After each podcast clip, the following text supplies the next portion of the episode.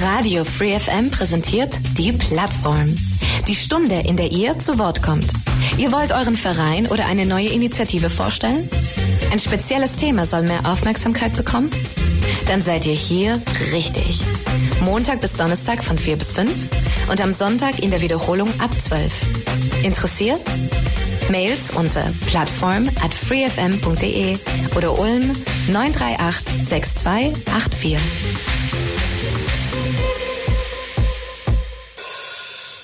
Willkommen zur Plattform Radio Free FM. Es ist 16 Uhr, die 102,6 die Frequenz und ja, wie immer Plattform Montag bis Donnerstag auf diesem Sendeplatz und wie oft, ja relativ oft auch. Mein Name ist Michael Trost und in der Plattform heute sprechen wir über eine Institution, die sich der Hilfe für Menschen verschrieben hat, die Opfer beispielsweise von Gewaltverbrechen geworden sind.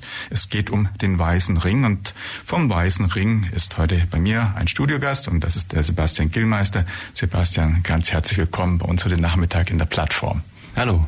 Schön, dass du da bist, den Weg zu uns gefunden hast. Ich glaube, für dich ist es Radiopremiere dann heute auch. Ja, quasi, ja. Hm, ich mache aber- in der Freizeit ein bisschen noch Musik, aber ja. Musik? Ah ja, auf jeden. Fall äh, habe ich gelernt, du hast schon sehr oft auch euch repräsentiert und sehr viel Spannendes zu berichten, zu erzählen und wir sind deshalb sehr gespannt, was du uns im Laufe dieser Stunde über den Weißen Ring, über deine Aktivitäten, über die des, der, der Gruppe des Vereins oder der einfach der Initiative berichten wirst. Wir machen es immer so vorab, wir machen immer eine kurze Vorstellrunde für die Hörer, Sebastian damit die Hörer, die dich noch nicht kennen, auch ein bisschen vorab etwas mehr zum Gast erfahren und wissen, aha, das ist der Herr so und so und der macht das und jenes oder hat dies und jenen Hintergrund. Einfach erzähl den Hörern in Kürze ein bisschen mehr über dich, damit man schon mal ein bisschen vorab einfach weiß, wer du bist und alles, was so eben, wie ich immer sage, relevant ist, vorweg. Okay. Ja, genau. Mein Name ist Sebastian Gillmeister. Ich bin 34 Jahre alt, von Beruf eigentlich Arzt, jetzt seit vier Monaten, fünf Monaten. Und Also ehrenamtlich Doktor beim- dann inzwischen, oder? Darf Nee, tatsächlich nur- das, also nur als nur Arzt. Arzt. Ärzte auch ohne, dass man, dass man Doktortitel hat. Stimmt, ja. Ich bin approbiert und noch nicht promoviert. leider. Okay, verstanden. Aber das folgt noch. genau. Und Mitarbeiter beim Weißen Ring in Außenstellen in Ulm. Die, der Weiße Ring ist gegliedert in mehreren Außenstellen, äh, in über 18 oder in 18 Landesverbänden. Ähm, da ist quasi eben Baden-Württemberg einer davon und da gibt es einige Außenstellen und in diesen Außenstellen sind die ehrenamtlichen Mitarbeiter oder man nennt sie auch Kriminalitätsopferhelfer und Helferinnen selbstverständlich, die dementsprechend in den Außenstellen da aktiv sind. Zudem bin ich Jugendbeauftragter vom Land Baden-Württemberg. Ähm, Jugendbeauftragter heißt, dass ich äh, quasi für die jungen Mitarbeiter zuständig bin. Ein junger Mitarbeiter gilt von 18 bis 35 Jahren. Das heißt, ich habe quasi noch ein Jahr, bis ich dann das Amt noch ausführen darf.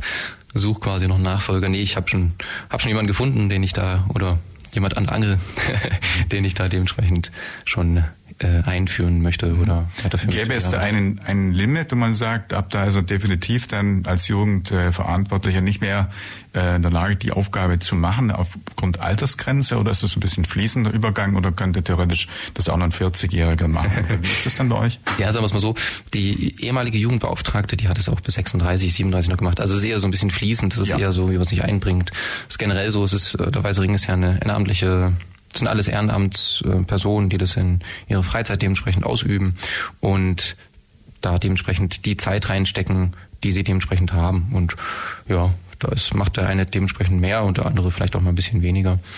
Und in Ulm haben wir das zum Glück, das Glück, dass wir in der Außenstelle ja ein recht gutes Team haben mit recht vielfältigen Personen, vielfältigen Berufen. Wir sind acht, neun Leute, das ist eigentlich ganz gut für eine Außenstelle.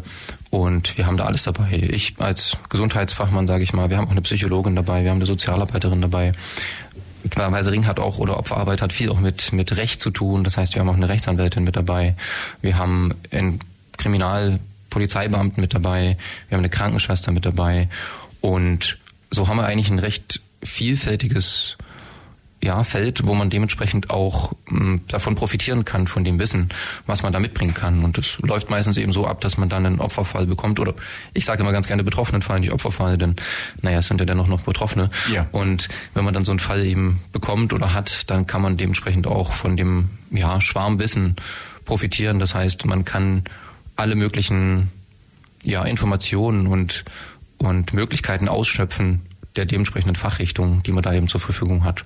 Und das hilft tatsächlich ganz enorm und immens, denn meistens sind die Fälle, die man bekommt, nicht ganz so eindeutig, sondern oftmals ist es halt tatsächlich so, dass es ja ein bisschen komplizierter ist und man dann doch irgendwie so äh, nebenbei noch eine kleine Info kriegen kann durch dieses Schwarmwissen, sagen wir es mal so, da äh, dann dementsprechend eine bessere Hilfe, schnellere Hilfe und kurzfristige, spontane Hilfe einfach möglich ist und den Betroffenen dann gut geholfen werden kann.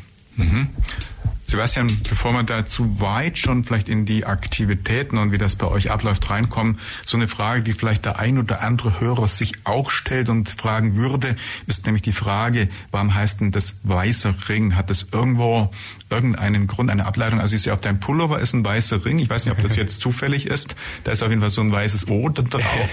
ist das tatsächlich jetzt mit weißem Ring? Hat es zu tun? Oder ja, tatsächlich, das, ja. Hat es tatsächlich, also, ja. äh, ich bin mir jetzt ehrlich gesagt nicht ganz genau sicher, äh, nicht ganz genau äh, hundertprozentig äh, sicher, woher das kommt, aber es soll quasi als ja, ich sag mal interdisziplinäres oder oder äh, internationales Zeichen gelten, einfach dann der der Opferhilfe und man hat sich ja eigentlich in den Fokus gestellt, die Opfer bzw. die Betroffenen dann nach so einer Straftat oder nach einer Kriminaltat zu betreuen und der Ring ist ja eher so als Kreis, um dann dementsprechend eine, eine Funktion haben zu können oder eine, ein Symbol haben zu können, dann auch anerkannt oder erkannt zu werden. Das heißt, äh, die Begrifflichkeit des Weißen Ring ist dann in der ganzen Welt verständlich oder zumindest im, westlichen äh, Bereich oder? Europaweit ist es auf jeden Fall so, ja. Ob das ja. jetzt weltweit so ist, bin ich mir jetzt nicht ganz sicher. Mhm. Es ist also auf jeden Fall eine Institution, die dann nicht nur auf Deutschland begrenzt ist. Das heißt, da stellt sich für mich die Frage, wann hat denn wer das äh, überhaupt initiiert, hat den Weißen Ring gegründet ähm, und ähm, ja, was ist da historisch bekannt? Also sprechen wir mal darüber. Ja, der Weiße Ring ist gegründet worden 1976. Ähm, ja, mit von verschiedenen Leuten. Ein, ein Mitbegründer und Initiator war eigentlich Eduard Zimmermann, der Moderator von äh, Aktenzeichen Y, ZDF, ja. Genau, Journalist ja. und mhm. Fernsehmoderator und der hat das eigentlich, der hat tatsächlich eben im Rahmen seiner ja vielen Fälle, die er da dementsprechend moderiert hat, ähm, dann sich eben irgendwann mal überlegt, was man denn für die Betroffenen tun kann. Denn wie gesagt, das ist ja eher so ein Fokus, den man stellt äh, im Rahmen oder wenn so ein, so ein Fall ist, dass man eigentlich eher um den Täter kümmert und naja, man sich fragt, was mit dem Täter passiert, dass er jetzt, weiß ich nicht, äh, ja, eine, Stra eine Gefängnisstrafe bekommt oder wie auch immer, aber die Opfer oder die Betroffenen, die bleiben dann dementsprechend. Rückt derjenige vielleicht medial inzwischen äh, einfach mehr in den in den Vordergrund, weil der natürlich dann Gerichtsverfahren oder irgendwas anhängig hat und das Opfer möglicherweise auch aus Opferschutzgründen gar nicht bekannt wird und äh, an der Stelle aber leidet und äh, einfach der Betroffene, die Betroffene ist und äh, ja, derjenige, der dann die Tat begangen hat, dann einfach aufgrund der Berichterstattung dann mehr in Fokus irgendwo Genau, ja, man, hört ja immer, man hört ja immer nur, dass der Täter dann irgendwie verurteilt wurde und was aus ja. den Opfern geworden ist oder den Betroffenen geworden ist. Das mhm. fällt ein bisschen hinten über. Und das ist eigentlich so das, wo er sich dann die Frage gestellt hat, naja, was, wie können wir denn den Betroffenen was Gutes tun? Wie können wir denn denen noch helfen? Wie geht's weiter? Es ist ja nicht nur, dass das dann zu diesem Zeitpunkt dann so ist, sondern das hat ja eine Folge für den Betroffenen oder für die Betroffenen. Ähm, und darum hat er sich eher gekümmert und deswegen hat er quasi diesen weißen Ring mitbegründet, initiiert und sich die Frage stellt, wie man da am besten welche Hilfe leisten kann. Mhm. Somit also ist der Weiße Ring in Deutschland gegründet worden. Du sagst, Eduard Zimmermann ist der Begründer. Inzwischen ist er ja verstorben, war aber lange Jahre ja Leiter von XY, ZDF. Ja. Und äh, das heißt, er hat dann diese Idee in, in Deutschland oder diese verschiedenen, sagtest 18 Landesverbände begründet und, äh, oder ist das dann auch, nachdem er es initiiert und begründet hat, ein bisschen zum Selbstläufer geworden oder, oder hat er schon überall dann einfach, wie soll man sagen, die entscheidenden Aktionen irgendwo äh, getätigt und dafür gesorgt, dass eben die Bandbreite oder die Ausstellung in den Landesverbänden oder in den einzelnen Städten mit äh, entsprechenden Außenstellen geschaffen wird. Wie muss man sich das vorstellen? Da bin ich mir ehrlich gesagt gar nicht so richtig sicher. Ja. Ähm, es gab auf jeden Fall dementsprechend auf jeden Fall diese, diese Grundinitiierung und das ist ja auch eine Entwicklung über mehrere Jahrzehnte jetzt dann dementsprechend und die Landesverbände haben sich dann auch gegründet. Es hat sich oder gebildet. Es hat sich in den letzten Jahren noch so ergeben, dass es dann 18 wurden. Ja. Die Bundesländer sind teilweise sehr groß. Also Bayern hat zum Beispiel zwei und Nordrhein-Westfalen hat zwei. Ähm, somit sind diese 18 noch zustande gekommen. Aber die Außenstellen, also es haben sich dann auf jeden Fall immer mehr Leute dafür interessiert. Immer mehr Leute sind dazugekommen, haben sich für die ehrenamtliche Arbeit interessiert. Und so ist es dann entstanden, dass man dann Außenstellen gegründet hat für einen gewissen Bereich, meistens dann irgendwelche Kreise oder irgendwelche Bezirke. Und die haben sich dann dementsprechend dann auch zu den weiteren ja, Landesverbänden gebildet. Mhm. Ja, und Zimmermann ist ja nun schon einige Jahre verstorben, aber nach der Zeit hat dann irgendjemand anders so hauptfederführend die Verantwortung übernommen oder sind es die Vereine einfach die Orts- oder die, ja, die Landesver Landesverbände, die sich dann selber tragen? Also es ist kein so Schirmherr mehr oder weniger oder kein so äh, eine Persönlichkeit, die stark im Vordergrund gestellt wird, dann da ist oder doch, es gibt eine Geschäftsführerin. Ja. Das ist die Frau Biewer, Bianca Biewer, mhm. die auch in letzter Zeit öfter mal in den Medien zu sehen war.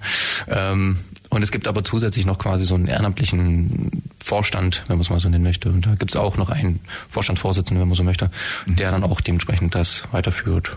Oh ja.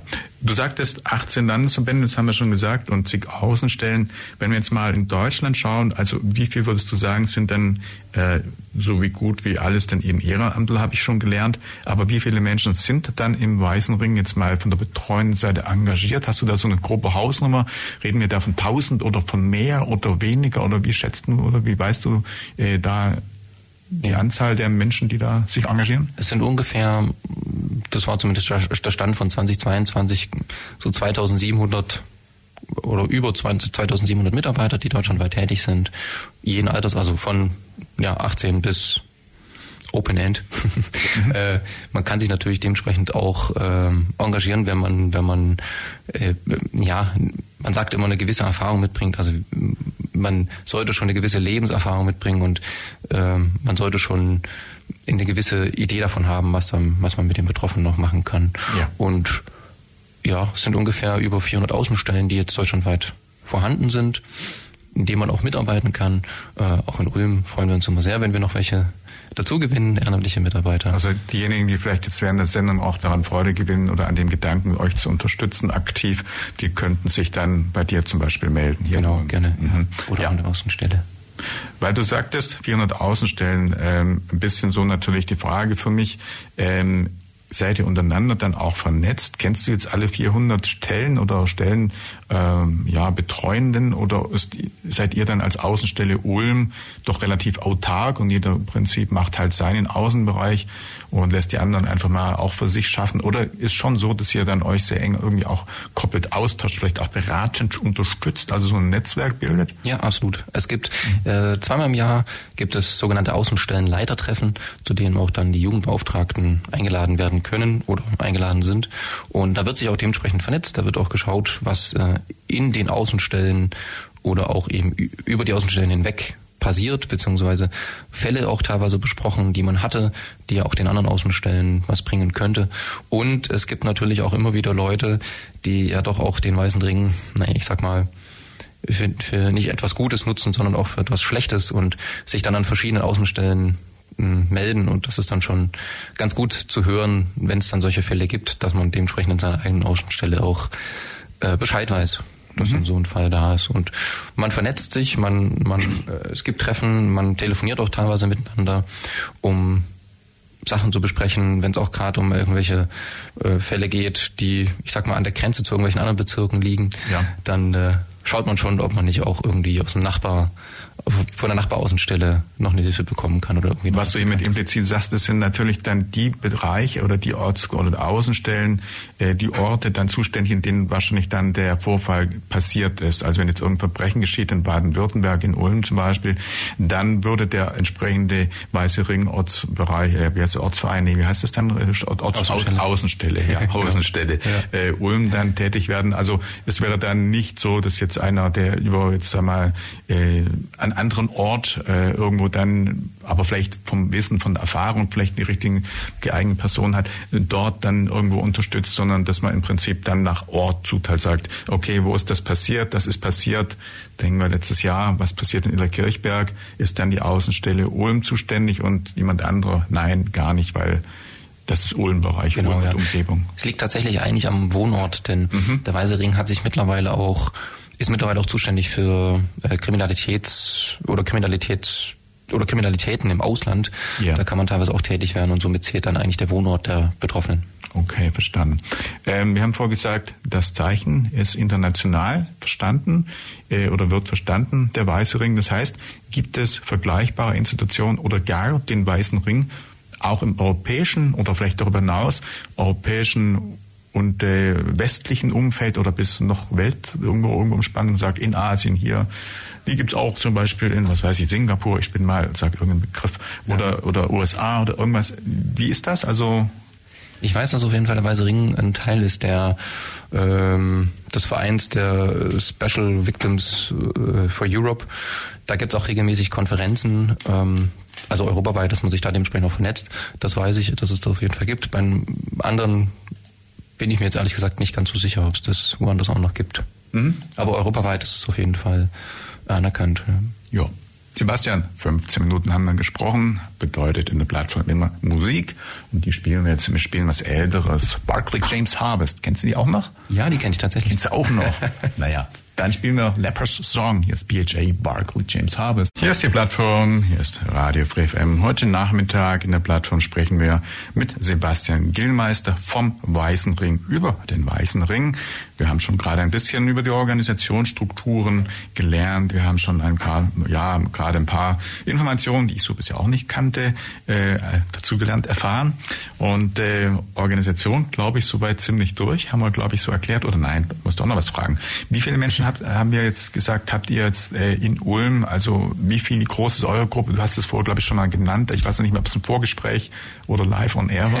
Wie viel seid ihr? Du hast vorhin gesagt, ja, wir sind acht beziehungsweise neun Leute. Ja, ich bin, ich bin nicht mehr ganz sicher, doch, es sind neun Leute. Ja. ja, und du sagtest ja schon mit verschiedenen Qualifikationen, so dass man sich immer auch ganz gut ergänzen kann genau. und ihr dann eben die einzelnen, ja, Fälle, kann man ja dann doch sagen, dann auf den Tisch bekommt und dann entsprechend angeht. Ja. Jetzt sollten wir aber vielleicht doch erst nochmal, äh, es äh, ist ja dann ein Verein, ne? also die, der Weiße Ring ist ein, hat ein Vereins, eine Vereinsrechtsstruktur dann, glaube ich, oder? Genau, gemeinnützige Verein e.V. quasi. Okay, das heißt, dann gibt es ja auch sicherlich irgendeine Setzung. In der Setzung steht ja irgendwo drin, was so die Ziele sind, was die Aktivitäten sind, was so quasi die Mission ähm, des Weißen Rings, vielleicht für alle diejenigen, die bisher den Weißen Ring noch nicht so kennen, ähm, ähm, erklär doch mal ganz in Kürze, was steht da drin? Also Opfer haben wir schon gelernt, mhm. Unterstützung, also was genau ist da alles umfasst? Also was letztendlich steht da in den, ja, einfach in der Satzung mhm. als Aktivität und als Zweck des Vereins denn beschrieben? Also der Weiße Ring hat sich der zum einen der Opferhilfe ähm, zugewendet und zum anderen der, der Prävention letztlich. Das heißt, die Opferhilfe sind verschiedene Möglichkeiten, die man da hat. Man kann es gibt sogenannte materielle Hilfen und es gibt immaterielle Hilfen. Das heißt, ähm, man hat verschiedene Möglichkeiten, den Opfern oder den Betroffenen in den Situationen, in denen sie stecken, zu helfen.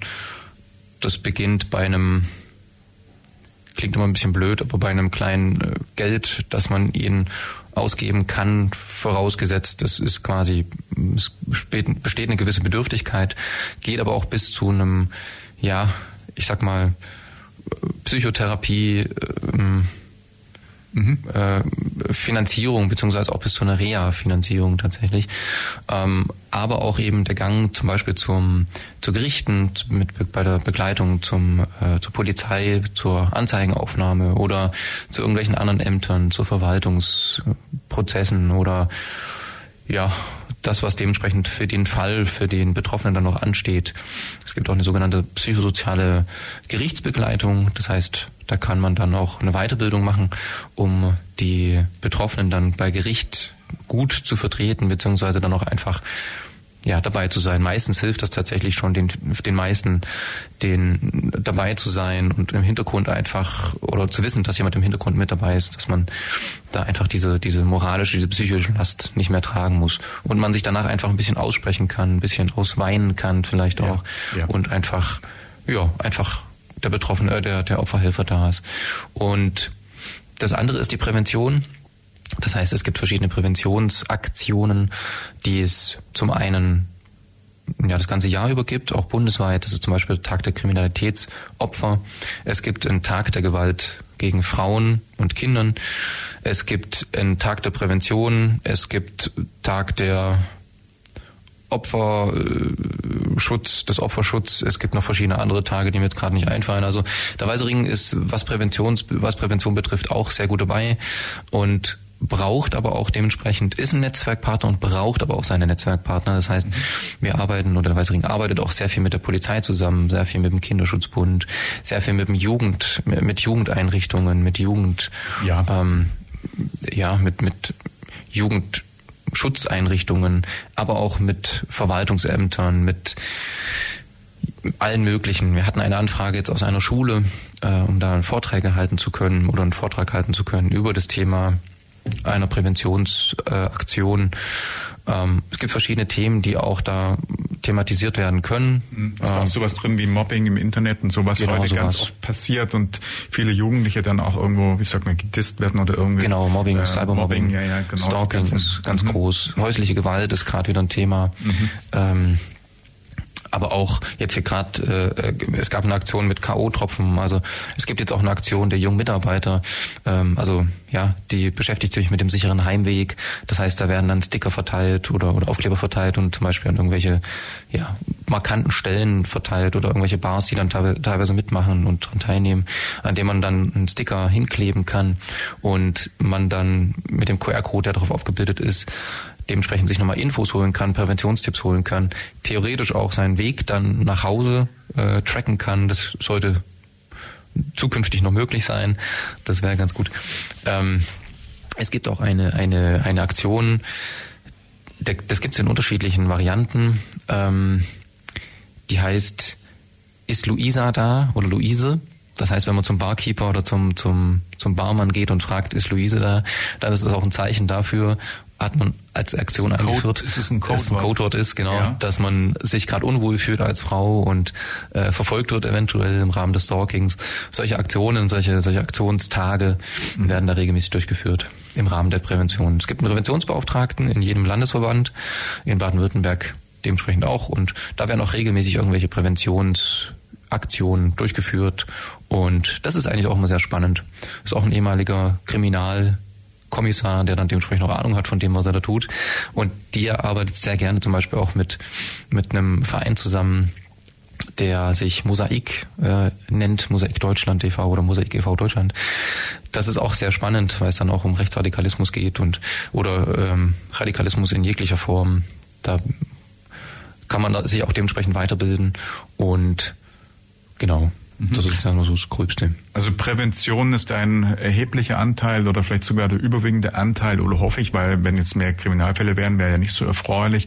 Hoffentlich haben wir keine Kriminalfälle und das ist, äh, ihr seid mit der Prävention dann gut beschäftigt oder eben ausschließlich damit. Also ist schon in der Praxis eher der größere Anteil dann auch derzeit, oder? Das kommt immer darauf an, was man in den Außenstellen tatsächlich auch macht. Mhm. Leider ist es halt bei uns so ein, wir sind eher mehr mit der mit Opferhilfe beschäftigt oder mit ja. dem mit der ja mit der äh, genau mit der Opferhilfe an sich beschäftigt. Die Prävention ist zwar auch ein großer Teil, der dann meistens so ein bisschen nebenbei läuft und es gibt auch durchaus Landesverbände, die da ein bisschen aktiver sind, aber die Opferhilfe wird bei uns eher, ist dann eher das, das Steckenpferd, so sage ich mal.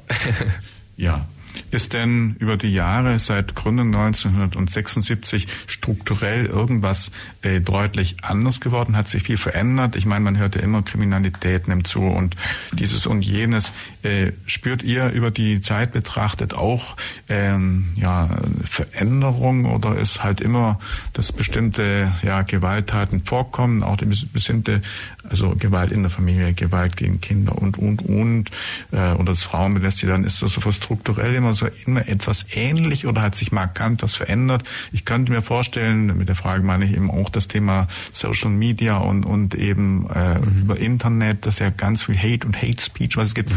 heute da, dass sich in der Richtung eben sehr viel verändert oder ein Schwerpunkt vielleicht sogar hin entwickelt hat. Wie ist das? Mhm. Sagen wir mal so, ich äh, fand ähm, möchte die Frage so beantworten. Ich habe gestern nochmal geguckt auf dem, auf dem Bundeskriminalamt nach einer, nach einer Statistik äh, und ich fand es äh, sehr faszinierend und gut, dass bei der Hilfe für, für Opfer oder für Betroffene selbst beim BKA quasi schon an erster Stelle der Weiße Ring steht. Ich glaube, das sagt schon viel aus darüber, dass der Weiße Ring doch in den Jahren so weit hochgestiegen ist, äh, als erster Deutschlands größte, größter Verein für äh, Kriminalitätsopferhilfe, sage ich mal, ähm, bekannt zu werden. Und ich glaube, dass da einfach die Sensibilität einfach auch besser geworden ist. Ja. Ich war selber bei einem, äh, bei einem Vortrag oder bei einem, bei einer Veranstaltung die sich nannte Influencer on Tour. Und da ging es quasi um die Influencer, die, ja, also es waren ein paar Influencer da, die sind eben durch, durch Deutschland getourt, waren in, in Frankfurt, in Stuttgart und in Köln und sonst wo.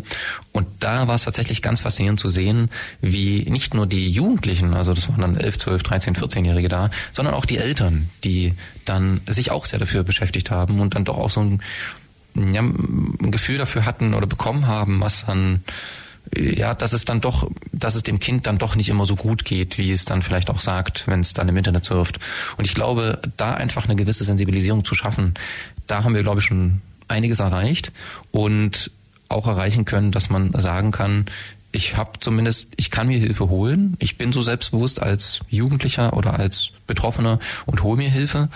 Die Zahlen steigen, also die Fälle steigen auch, aber ähm, auch zu wissen, dass die Angehörigen, also der Weiße Ring ist auch ein, ein, ein Lots in einem Hilfe, Hilfe, Hilfsnetzwerk und eine Hilfe könnte auch sein, den Erwachsenen mit reinzuholen, den, den, den Vater, den, die Mutter. Und da haben wir, glaube ich, schon gut was geschafft, dass dann auch die Eltern, die Freunde, die Verwandte sagen, hey, ich habe da mal was vom Weißen Ring gehört, wend dich doch mal dahin. Oder auch die Polizei oder die, die Netzwerkpartner dann auch da immer mehr bekannt, Bekanntheit erlangen oder, oder äh, von der Bekanntheit des Weißen Ringes mitbekommen und das dementsprechend weiterempfehlen. Ja. ja. Sebastian, bevor wir dann zum nächsten Musiktitel kommen, äh, wir können ja vielleicht mal kurz die Website sagen, wo man Näheres zu euch findet, entweder Weißering auf Bundesebene, Landes- oder eben dann auch äh, auf äh, ja, Außenstellen oder Ulm-Ebene. Mhm. Hast du da gerade eine, eine Website, eine URL parat, die wir einfach mal nennen können? Das ist tatsächlich einfach der weiße, also weißer-ring.de. Da findet man online ganz viel. Es gibt ein Opfertelefon, an das man sich wenden kann, wenn man betroffen ist. Das ist die 116006. Ähm, genau. Oder man gibt bei Google ein Weißer Ring mit der Außenstelle Ulm beispielsweise oder Weißer Ring Ulm oder generell Weißer Ring. Da kommt man dann erstmal auf eine Zentrale raus oder auf eine zentrale Nummer, die dann über die Bundesgeschäftsstelle in Mainz läuft, aber man kann sich dann dementsprechend auch weiter verbinden lassen zu der Außenstelle, zu der man dann gehört, oder eben dann direkt bei der Außenstelle anrufen. Wir haben, es gibt die Außenstellenleiterin in jeder Außenstelle oder Außenstellenleiter, die dann auch ein Telefon haben, ich sage mal, die sind jetzt theoretisch 24-7 erreichbar, ähm, bei dem man dann rauskommt und man da dementsprechend auch Hilfe ersuchen kann. Meistens lässt sich das telefonisch regeln oder oftmals.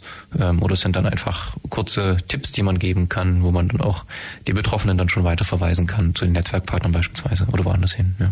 Ich hatte jetzt bei der äh, Fragestellung ein bisschen den Gedanken im Hintergrund, dass ihr auch Mitstreiter sucht oder Leute, die euch unterstützen, so ein bisschen im Sinne von, wie informiere ich, mhm. wo kann ich, wenn ich im Sinne von äh, Unterstützung als Ehrenamtlicher daran Interesse jetzt während der Sendezeit gewinne, wo kann ich mich hinwenden? Das war auch ein bisschen gerade mein Gedanke. Mhm. Also wenn jetzt jemand äh, Interesse hat, sich zu engagieren, genau dann gucken will, dann auch Ulmer Website, mhm. ja, findet genau, man. Genau, ja. Und da gibt's ja nicht nur eben eine Nummer, wo kann ich anrufen, wenn ich Opfer oder Betroffener bin, sondern wenn ich eben mitmachen will, interessiere, ja. mich dafür vielleicht mal vorbeizukommen, einfach mal reinzuschnuppern, dann findet man dort auch entsprechend die Information. Ja, genau. Mhm. Bevor man, ähm, also wenn, wenn man mitmachen möchte, ist es ganz wichtig, dass man erstmal Hospitation auch macht. Also wir freuen uns natürlich über neue Mitglieder, über neue Mitarbeiter. da wird man dementsprechend auch erstmal schauen, passt dem, dementsprechend zu uns, ähm, haben wir den Eindruck, dass das eine gute Basis sein kann, um betroffenen Fälle ja, bearbeiten zu können. Und dann wird es Hospitationen geben. Dann kann man sich gegenseitig schon anschauen, ist das was für mich? Denn oftmals ist tatsächlich das Interesse da und das ist schön, das freut uns sehr meistens oder manchmal ist es ja doch auch so, dass man dann sagen muss, es ist auch nicht jeder dafür geschaffen. Aber das wollte ich nachher auch nachfragen. Das sind ja dann doch Fälle, die einem ans Herz gehen, sage ich mal, oder eben nicht einfach sind. Es geht um Kriminalität, um Opfer und das ist ja nicht jetzt die nice Party, sondern es ist ja eben das Gegenteil, die schwarzen oder die dunklen Seiten des Lebens, auf die man da trifft. Aber da würde ich sagen, sprechen wir nach der Musik noch ein bisschen näher. Mhm. Ähm, wir spielen erstmal die Band Arcade Fire. Mhm. City with No Children, den Titel und dann geht's bei uns weiter. Jawohl. Radio Free FM, die Plattform heute Nachmittag mit meinem Studiogast Sag mal den Namen. Ja, genau. Das hat man nicht gehört, nochmal lauter. Sebastian Gillmeister, hallo. Vom Weißen Ring, der Sebastian ist heute bei mir in der Sendung. Sebastian, ein Punkt, den wir vorher noch vor der Musik, den ich mir aufgeschrieben habe, noch dich fragen wollte, weil du auch gesagt hast, es ist nicht für jedermann das Richtige. Das muss man dann auch ein bisschen anschauen, austarieren und schauen, äh, im gegenseitigen Einvernehmen dann einfach. Aber ein Punkt ist, es gibt wahrscheinlich ja auch irgendwie ein Mindestalter. Also ich vermute, wenn jetzt ein Zehnjähriger kommt, würde man sagen, du bist an der Stelle einfach noch zu jung.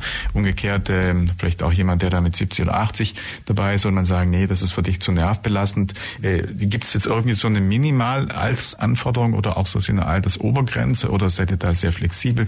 Wie ist denn das nur für alle, für diejenigen, die jetzt vielleicht auch Interesse gerade ja. entwickeln und äh, einfach ein bisschen näher äh, dazu Bescheid wissen wollten? Ja, also man sagt, eigentlich so ab 18. Als junger Mitarbeiter gilt man als äh, von 18 bis 35 eben. Und man kann theoretisch ab 18 schon anfangen. Wir schauen oder man schaut dann aber schon auch, ob das jetzt eben ja in dieser, in dieser Hospitation was ist. Also Prinzipiell kann jeder kommen, das ist keine Frage. Man, wir laden jeden herzlich dazu, dazu ein, mal irgendwie sich vorzustellen, äh, die Interessen abzufragen, wie man dazu kommt. Es gibt theoretisch auch ein kleines Protokoll dazu, aber das kann man auch anders handhaben. Und ähm, dann wird man einfach sehen, ob der, der Bewerber auch geeignet dazu ist. Denn genau wie du sagst, das ist ja ähm, dann doch auch, ja, man hat mit ein paar Fällen zu tun, die dann doch an einem nagen. Es gibt zwar auch durchaus, ich sag mal, gewisse Möglichkeiten der Kommunikation. Man bespricht auch verschiedene Fälle im Rahmen der Außenstelle, ja. Die, die schwierig sind und man hilft sich dann auch gegenseitig auf jeden Fall auch. Aber man muss auch sehen, ob das was für einen selber ist, denn ja, nicht jeder kommt. Also jeder hat oder es gibt verschiedene, die Interesse haben, aber ob das dann was tatsächlich für einen ist, muss man sehen im Rahmen dieser Hospitation oder auch. Mhm. Ja, also du machst es auf jeden Fall schon wie lange? Sagst du mal, du bist dabei seit ich vergesse das tatsächlich immer wieder. Äh, ich glaube jetzt seit ja so rund seit zwei drei Jahren, drei, zwei Jahren mache ich das glaube ich.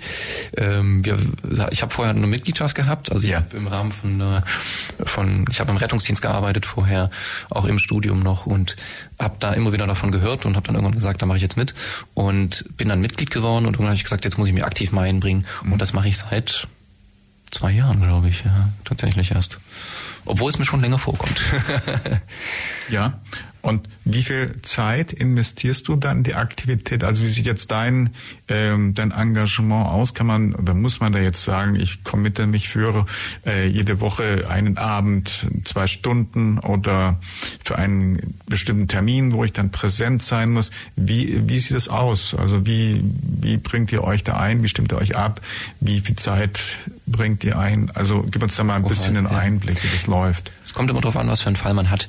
Es gibt, äh, wie gesagt vorhin schon, ähm, die Fälle kommen dann über die über unterschiedliche Wege zu uns, erreichen dann die Außenstellen Leiter oder Leiterin oder Stellvertreter und dann wird quasi ein bisschen ausgelotet, um welchen Fall geht's, was ist es für ein Fall und wer könnte den bearbeiten aus dem Team. Jetzt haben wir, wie gesagt, ein Team von acht, neun Leuten, neun Leuten und dann wird geschaut, was ist das für ein Fall und wer könnte den Fall übernehmen. Wenn man merkt, es ist eher ein Fall, der ja doch eher so in die psychologische Richtung geht, wo man vielleicht psychologische Unterstützung anbieten könnte, dann wird das eher an diejenigen gehen, die vielleicht auch schon ein bisschen mehr Kenntnis haben. Wir haben zwar prinzipiell alle dieselbe Grundausbildung, sage ich mal, mhm. die gleiche, äh, die gleiche ja, Grundausbildung, das Grundseminar nennt sich das, aber es gibt dann doch so Fälle, wo man sagt, naja, das kann man psychologisch vielleicht mal ein bisschen anders einschätzen und dann wird es unsere Psychologin, unsere Psychologin meistens gegeben. Wenn wir das Gefühl haben, da geht es auch eher um Sozialarbeitsdinge, dann wird das eben vielleicht unsere Sozialarbeiterin machen können. Und äh, wenn es eher ums Rechtliche geht, dann haben wir, wie gesagt, die, die Rechtsanwälte noch mit dabei, zwei Rechtsanwältinnen, die das dann dementsprechend auch äh, eher bearbeiten können und vielleicht nochmal den ein oder anderen Tipp nebenbei geben können. Ähm, ja, und so wird es dann aufgeteilt und so werden die Fälle dann dementsprechend bearbeitet oder weiter weitergeführt. Und wenn man dann nicht mehr als Opferhelfer oder als, als ehrenamtlicher Mitarbeiter weiter weiß, dann fragt uns das gesamte Team und sagt, äh, ich habe bisher das und das gemacht, habt ihr noch Vorschläge, was wir noch tun können, wie wir den Betroffenen am besten helfen können? Dann wird zusammengesammelt und dann wird im Team auch gesagt, also pass auf, wir haben jetzt noch die und die Möglichkeiten. Wie ist das? Du hast jetzt angesprochen, so eine Art Grundqualifikation oder so ein Kurs oder Kursett, die ihr dann absolviert. Äh, gib uns da mal ein bisschen einen Einblick, mit wie viel Zeitaufwand, mit wie viel Umfang und auch mit welchen äh, Schwerpunkten und wo findet das statt? Also wie sieht das aus? Also derjenige, der jetzt neu dazukommt, der jetzt so quasi, ja, wie auch bei uns im Radio gibt es auch so fünf oder sechs eben elementar große äh, Grundkurse, die eben die relevanten Informationen vermitteln, stelle ich mir jetzt bei euch ähnlich vor. Genau, ja. Wir haben ein Grundseminar, das ist ähm, ein Wochenende. Da wird so das, das Grobste von der von, von der Opferarbeit beschrieben und von der Präventionsarbeit beschrieben. Dann wird man Davor hat man eben seine Hospitation gemacht und wird dann dementsprechend schon mm, mitgehen können zu den Fällen. Und irgendwann gibt es dann ein Aufbauseminar. Da sollte normalerweise kein Jahr dazwischen liegen oder anderthalb Jahre in aller Regel äh, zwischen Grundseminar und Aufbauseminar. Und in diesem Aufbauseminar wird quasi nochmal das Wissen, was man in diesem Jahr oder mit diesem Grundseminar bekommen hat, gefestigt und nochmal aufgebaut, ausgeweitet. Und mit diesem Aufbauseminar hat man dann alle Möglichkeiten beim Weißen Ring weiterzumachen. Es gibt verschiedene Weiterqualifizierungsseminare. Man hat, man sollte sich als Mitarbeiter mittlerweile einmal im Jahr zu irgendeinem Fortbildungsseminar, Weiterbildungsseminar anmelden. Das heißt, wir sind alle dementsprechend ja mehr oder weniger auf dem neuesten Stand, was gewisse Dinge betrifft. Somit ist dieses Schwarmwissen auch wieder ganz gut, dass man es hat und ähm, mhm. kann dann da dementsprechend genau sich nochmal weiter qualifizieren. Entweder es gibt verschiedene Mitarbeiterzertifikate, entweder im Rahmen der Opferarbeit sich nochmal weiter qualifizieren oder im Rahmen der Prävention oder dann eben Außenstellenleitung machen. Das sind dann auch nochmal extra Seminare, die man besuchen kann oder wie ja, du Jugend, äh, Jugendverantwortlicher, Jugend, genau, ja, genau. die Bezeichnung Jugend, Jugendbeauftragter. Jugendbeauftragter. Genau, da wird man dann ernannt, als Mitarbeiter wird man auch ernannt und als mit dem Grundseminar schon, mit dem Aufbauseminar, Entschuldigung. Und dann ist man quasi benannter Mitarbeiter, benannter Jugendbeauftragter oder benannter Außenstellenleiter und hat dann die Möglichkeiten, da weiterzumachen. Mhm. Ähm, ja, gibt's auch in verschiedenen für verschiedene Dinge, zum Beispiel auch bei Großereignissen, wobei das eher für die Landesverbände vorbehalten ist. Und was auch ganz interessant ist, da haben wir neulich auch, habe ich neulich einen, einen Weiterbildungskurs besucht, ist ein, ist ein Seminar zum Opferentschädigungsgesetz denn mittlerweile, ja, hat man doch verschiedene Möglichkeiten des, der Opferentschädigung, die jetzt aber zukünftig anders heißt. Und da ist noch sehr viel Potenzial nach oben und da ist es ganz interessant, auch mal auf dem neuesten Stand zu bleiben, was vom Weißen Ring aus alles möglich ist. Mhm. Das heißt, ihr werdet dann auch eben auf dem neuesten Stand der Dinge abgedatet und insofern, ja, Seminare und Weiterbildung ist also einfach, gehört dazu und im laufenden im laufenden Jahr immer mit dabei. Genau, ja. Und habt ihr dann auch sowas wie Vereinstreffen regelmäßig oder ist die Arbeiten des Vereinsmäßig nur wirklich dann auf die schwierigen Themen, Bearbeitung von Fällen, fachlichen Austausch über Probleme oder über Sachstände äh, da oder kann es auch sein, dass man sagt, wir machen heute eine Bootsfahrt auf der Donau oder wir, was weiß ich, gehen gemeinsam auf den Weihnachtsmarkt. Das ist also auch ein bisschen das Gemeinschaftliche und das, was vielleicht einen, einen Verein äh, auch zusammenhält, was ein bisschen nett irgendwie ist. Gibt es auch sowas dann, oder? Ja, ja. Wir haben regelmäßige Treffen und wie gesagt, besprechen da auch unsere Fälle und sitzen auch einfach mal gemütlich zusammen. Es gibt äh, aber auch sowas wie ähm, kollegiale Fallberatungen, so möchte ich es mal nennen, so heißt es eigentlich auch, ähm, wo man dann auch, ja, dann sich gegenseitig mal ein bisschen, hm, ja, beraten kann auch, was man vielleicht noch hätte anders machen können, was man noch zusätzlich hätte machen können, was man vielleicht hätte weglassen können, was man wie auch immer eben dann anders machen können. Und natürlich aber auch irgendwelche Freizeitaktivitäten. Also wir haben uns jetzt mal getroffen noch oder wollen uns, wollten uns mal noch treffen zum, zum Weihnachts, äh, Weihnachtsbrunchen oder Weihnachtstreffen oder wie auch immer. Haben uns im Sommer mal noch getroffen, haben zusammengesessen. Also es ist nicht, äh, nicht so, dass, dass man, dass jeder so vor sich hin arbeitet, wobei wir auch tatsächlich keine, keine, wie soll ich sagen, kein Büro an sich haben, sondern dass jeder dementsprechend für sich macht. Das heißt, äh, wenn sich mit dem Betroffenen getroffen wird, dann müssen wir da ja in irgendwelche Lokalitäten gehen, die mhm. gerade anliegen beziehungsweise die gerade frei sind. Da ist es gerade ein bisschen schwierig, tatsächlich auch einen Raum zu finden, wo man sich in Ruhe mit den Betroffenen treffen kann. Ja. Das heißt, wenn da ja man noch Möglichkeiten hat und sieht äh, eines Raumes, ist das natürlich auch schön, wenn man da Kenntnis davon hat. Das heißt, es ja. gibt bei euch kein Vereinslokal oder Vereinstreffen, man sagt, wir treffen uns, was weiß ich, am nächsten Mittwoch um 19 Uhr im vor unter Eselsberg, Mehrere 75 und äh, von 19 bis 21 Uhr tauscht man sich aus. Sowas okay. gibt's nicht. Also so eine Adresse oder so ein regelmäßiges, ja, einfach zusammenkommen, ein Verein sein, das gibt's dann nicht. Nee, das gibt's nicht. Es gibt leider auch keine Adresse, ja. keine, keine, äh, keine Anschrift, also keine ähm, kein Briefkasten, sage ich mal, ähm, sondern ja, jeder macht es quasi von zu Hause aus. Und man muss sich dann ja irgendwo treffen, wo es halt Platz gibt. Und das ist eigentlich auch ziemlich schade. Denn, naja, sich irgendwie in der Bäckerei zu treffen, wenn es dann um Vergewaltigungsfall geht oder sowas, ist dann doch ein bisschen nicht ganz angenehm für die Betroffenen. vor allem schwierig vor, jetzt ist er möglicherweise ja nicht allein, es sitzen jetzt zig Leute drumherum und die sollen jetzt auch nicht die Ohren aussperren und über irgendwelche Kriminalfälle äh, Details mitbekommen, vor allem wenn es ja um Opferschutz auch geht, äh, dann ist das natürlich hochbrisant. Also irgendwo im geschützten Raum ist natürlich anzuraten oder ja, schwierig. Auf jeden ja. Fall, ja.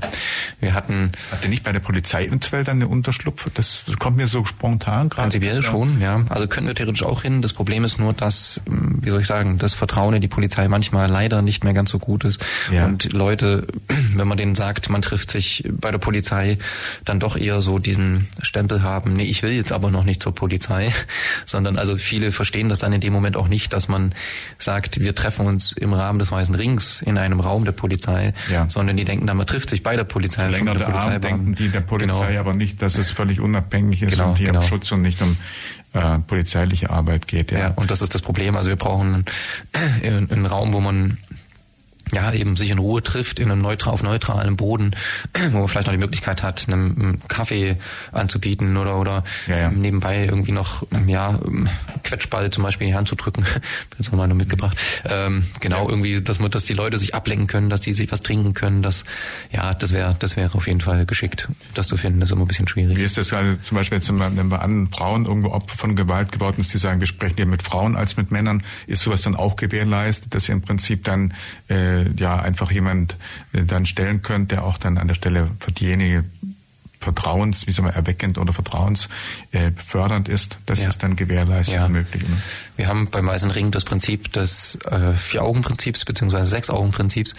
Das heißt, wenn ein Mann eine Frau berät, egal in welchem Fall, oder vor allem dementsprechend natürlich auch bei ja, Vergewaltigungs- und ja, Kriminalfällen, ähm, dann hat eigentlich eine, ein, ein, eine zweite Frau noch dabei zu sein. Ob das jetzt eine Mitarbeiterin vom Weißen Ring ist, was primär eigentlich der Fall sein sollte, ähm, oder eine, eine Freundin, eine Frau, äh, also Mutter oder wie auch immer, ähm, darf der Mann beraten, aber in aller Regel sollte natürlich die Frau äh, eine Frau beraten und gerade in einem geschützten Setting, in einem neutralen Setting vielleicht mhm. eben auch dann dementsprechend die Beratung durchführen.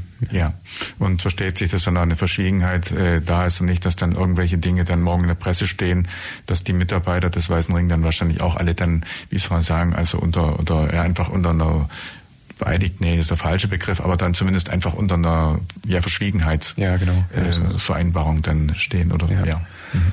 Die Opfer erzählen uns auch nur das, was sie erzählen möchten. Wir zwingen niemanden, was zu erzählen, was sie nicht möchten. Wir, also vom Weißen Ring, wir vom Weißen Ring glauben dem Opfer, egal was, äh, dem Betroffenen, egal was gesagt wird, sondern wir sind, äh, treten für das Opfer ein und für die Betroffenen ein und uns ist es quasi wurscht, wir bilden uns auch keine Meinung über den Täter oder die Betroffenen, sondern wir glauben dem Opfer, was es uns sagt und handeln danach und schauen dann, welche Hilfe in dem Hilfesystem möglich ist. Mhm. Ja, wir spielen nochmal Musik. Mhm. Oh, ähm, Band heißt Ashra, das ist was Älteres und der Titel heißt Oasis. Oasis ist auch eine Band, aber hier ist es tatsächlich... Ich glaub, das kenne ich auch. Ich spiele mal Ashra aus den 70er Jahren. Radio Free FM. Heute Nachmittag geht es um den Weißen Ring hier an der Plattform mit Sebastian Gillmeister, dem Jugendbeauftragten des Weißen Ring hier in Ulm, in der Außenstelle Ulm. Wir haben gesagt, wir sprechen jetzt in der letzten Phase auch mal ein bisschen noch über eine konkrete Situation, einen Fall, so eure Aktivität oder auch um, äh, um Aktivitäten ja, des Weißen Ring. Sebastian, dann erklär doch einfach mal, was so wie geschehen ist und wie ihr dann helfen konntet. Ja, also wir haben, wir haben einen Fall gehabt, da hat sich eine, eine Tochter gemeldet von einer, nee, der Schwiegersohn hat sich gemeldet von einer äh, Getöteten.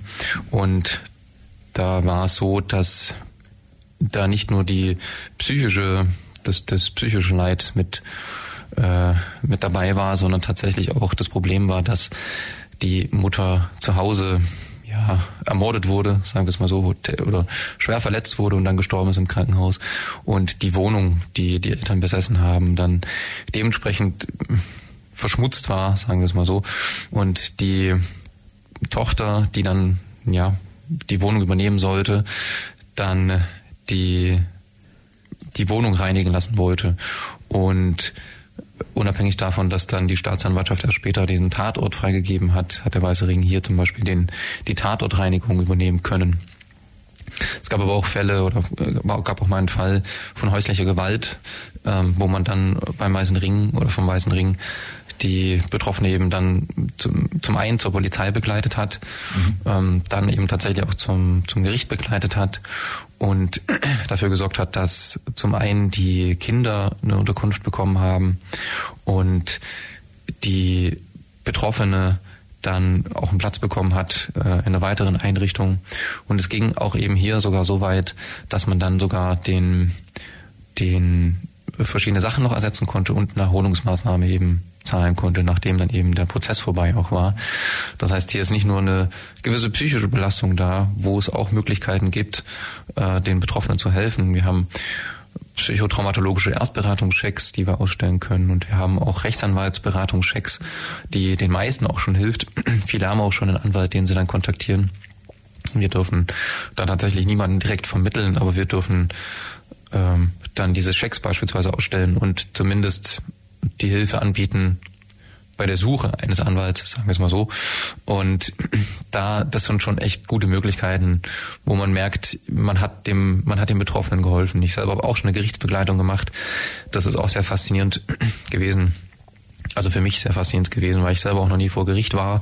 Und auch hier war es einfach so, dass die Aussage vielleicht eine zehn Minuten ging, fünf bis zehn Minuten, und die Betroffene es aber so gut getan hat, dass jemand im Hintergrund mit dabei war, dass sie sich sehr oft mehrfach bedankt hat, dass ihr, man diese Hilfe geleistet hat. Und genau so geht es eigentlich tatsächlich immer weiter. Also wir haben schon einige Begleitungen gemacht zur Polizei nach Vergewaltigungs, ähm, also hat sich auch jemand gemeldet mit einer, nach einer Vergewaltigung.